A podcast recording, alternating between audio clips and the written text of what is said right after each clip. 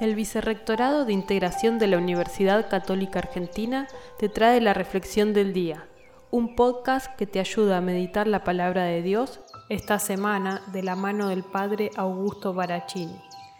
Amigos y amigas, hoy lunes de la decimotercera semana del tiempo ordinario, rezamos con el Evangelio de San Mateo, capítulo 8, versículos 18 al 22. Un escriba le dice a Jesús, Maestro, te seguiré a donde vayas. Jesús le respondió, las zorras tienen madrigueras y los pájaros nidos, pero el Hijo del Hombre no tiene dónde reclinar la cabeza. Otro que era discípulo le dijo, Señor, déjame ir primero a enterrar a mi Padre. Jesús le replicó, tú sígueme, deja que los muertos entierren a sus muertos.